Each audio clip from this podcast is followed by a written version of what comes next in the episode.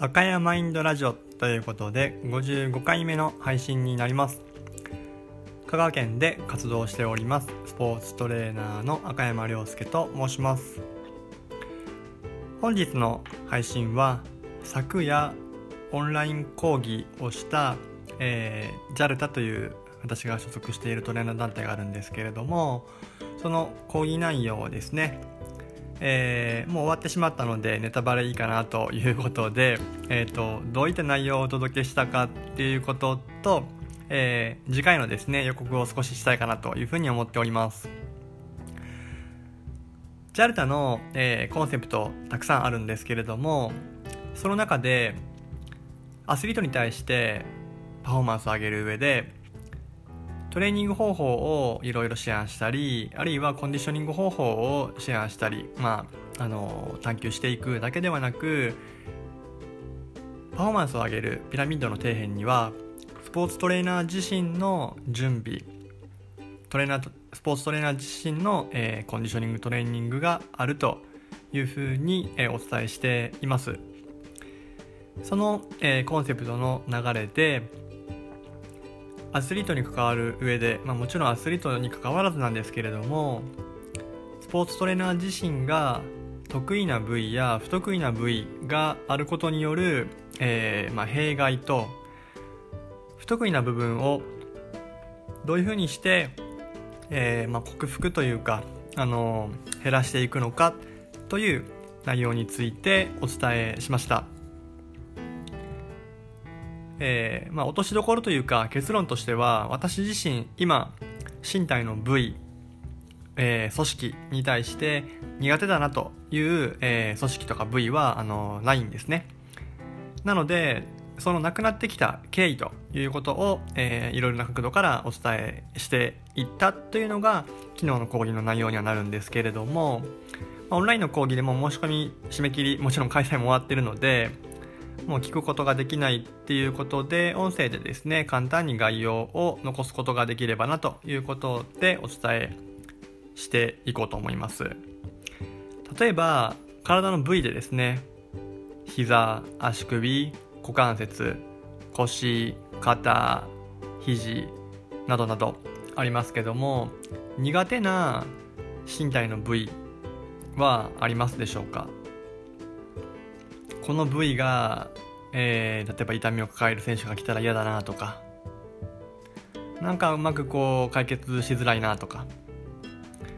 誰しもがそういった苦手な部位というのが、えー、最初はあると思います。程度はさておきいつまでもそういった苦手な部分がある方もたくさんいると思います。しかし JALTA でお伝えしているコンディショニングの観点、えー、トレーニングの、えー、方法を考える観点でも関係主義という、えー、思考方法をお伝えしているんですけれども物事を解決するときにその原因であったり要素が数限りなくあるとしてその要素と要素との関係性というのをどこまで網の目のように、えー、網羅しながらですね解決することができるかどうかというのが実際にはコンディショニングのクオリティを、えー、上げる肝になります。だとすれば例えば膝は好きだけど足首苦手だなとか膝は好きだけど腰はちょっと苦手なんだという方がいたとしてじゃあ果たして膝の問題を根本的に評価アプローチして解決できているのかどうかということを、えー、考えていただきたいなというふうに思っています。例えば膝という関節を構成する骨を考えると太ももの骨である大腿骨すねの骨である頸骨腓骨。あとはお皿の室外骨ですね。これらの骨がどういう状態であるかということを正しく評価できないと膝に対して適切なアプローチができているとは言い難いのかなというふうに私自身は考えています。例えば私の話で言うと足首苦手だなと。あまり細かく見れていないなっていう時の膝の見立てっていうのはどうしても膝を中心に見たり股関節からの影響を、えー、優先順位の高いところで見てしまったりしてかかとのアライメントであったりとか虚骨のアライメントからくる頸骨の、えー、ねじれであったりとか膝への負担っていうのを優先順位が低いところで解決してしまいがちになります。他に問題が例えば今のように足首に残っているのに自分が見ている膝周りの視点だけで解決しようとするとどうしても、えー、臨床的推論の中に矛盾が生じてしまいますので一時的に痛みを取ることができても根本的に解決しないということが多く見受けられます。私自身もそういう経験をたくさんしてきました。そういった時に苦手な部分に向き合うのって誰でも嫌だと思うんですね。でも得意な部分や好きな部分の、えー、捉える範囲ですね。関係する範囲というのを少しその輪っかを広く考えてみて。例えば頸骨の状態をしっかり評価アプローチできるようにしようというふうに考えるとおのずと足首周りまで見ていくようにもなりますし頸骨についている筋肉のコンディションというのを評価するようになり頸骨についている筋肉はもちろん足首を、えー、またがっている筋肉もたくさんありますので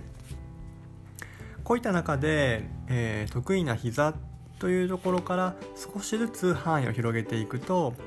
意外と、ね、苦手な、えー、足首であったりとか他の部分に対する、まあ、苦手意識が薄れてくるのかなというふうに私自身は感じています。もう一つ昨日お伝えしたのはどうしても筋肉が好きであれば筋肉を中心に評価アプローチをしてしまいます。組織には筋骨格系だけでも骨筋腱人体皮膚筋膜関節包あるいは脂肪体であったりとかというような、えー、内部組織が存在しています。そういった中で自分自身が得意な組織不得意な組織っていうのを顕在化、えー、認識している人っていうのは少ないんじゃないのかなというふうにあの思っています。どうしてもトレーナーは自分が得意な組織を中心に評価アプローチしていきます。では今目の前にいる選手の痛みが自分の得意な組織にあるという根拠が果たしてあるのでしょうか。極力自分の得意不得意という思い込みを抜きにして全ての組織に対してバイアスなく評価アプローチすることができれば慢性的な不調を解決するヒントっていうのはそこまで難しい、えー、治療主義を用いなくても解決できることがたくさんあるなというふうに私自身は感じています。なのでまずはファーストステップとして自分が得意不得意がある部位あるいは組織というのを顕在化すること。そこから得意の範囲を少しずつ得意な部位あるいは組織から関係する要素を広げていくと苦手だなと思っている組織を、えー、まあ、包括するような視点が、えー、徐々にですね生まれてきますので関係主義的な思考として一つの痛みの原因が10個や20個しか上がらないのか100個200個上がるかでは解決できるスピードも根本的な解決具合も随分と変わってきます。是非ですねこの、えー、配信を聞かれた方は今自分の得意不得意というのを部位と組織だけでもいいので顕在化してメモに残してその、えー、状態を明日以降ですね。解決していけるようにアトラスを開く頻度を多くしたりとか自分の視点の偏りというのを顕在化しながら評価していただけるといいかなというふうに思っております。次回来週火曜日の JALTA オンライン講義では